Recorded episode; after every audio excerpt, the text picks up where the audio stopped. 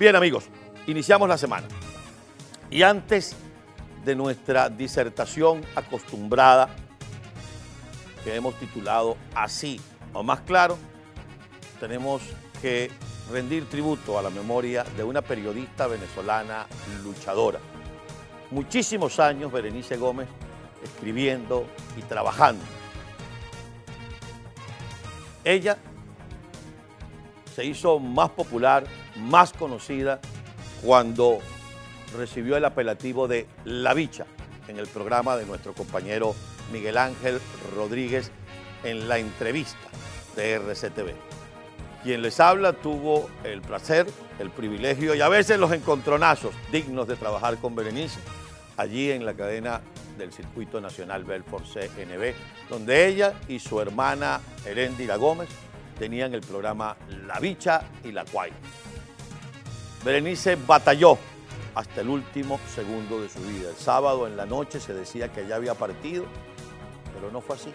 Fue hasta el amanecer del domingo, en la madrugada del domingo, cuando se despidió de nosotros. Lamentablemente, el exilio forzado de muchos venezolanos nos obliga a veces a ver partir a los amigos, a los colegas, a los conocidos y a veces a los familiares sin que puedan despedirse de su país, de su tierra y de su país. Pero Berenice Gómez deja un legado, deja un trabajo.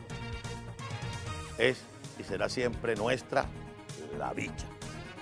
Que en paz descanse Berenice, que Dios la reciba en su seno y a sus familiares, amigos, sus hermanas, hermanos, a sus hijos, vaya nuestra palabra de solidaridad y de condolencia.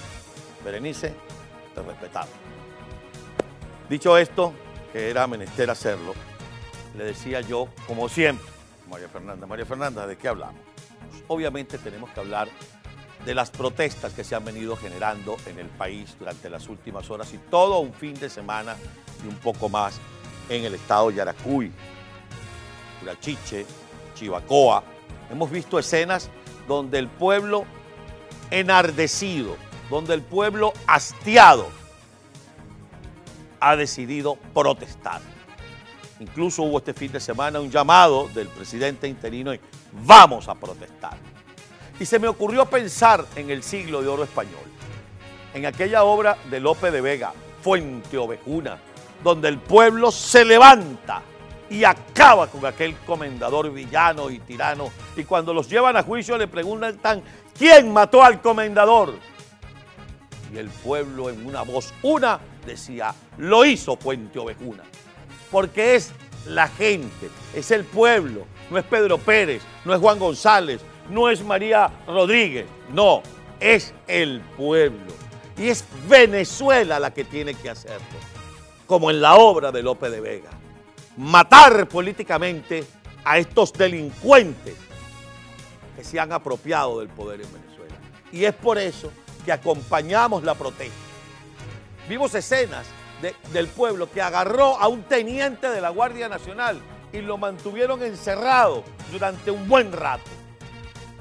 Y fueron unos efectivos de la Guardia Nacional a buscarlo en un local comercial donde lo tenían. Suelten a mi teniente, decían uno de ellos. Y en efecto, abrieron la Santa María, salió el teniente sin un rasguño. Cuéntenme ustedes si hubiese sido lo contrario.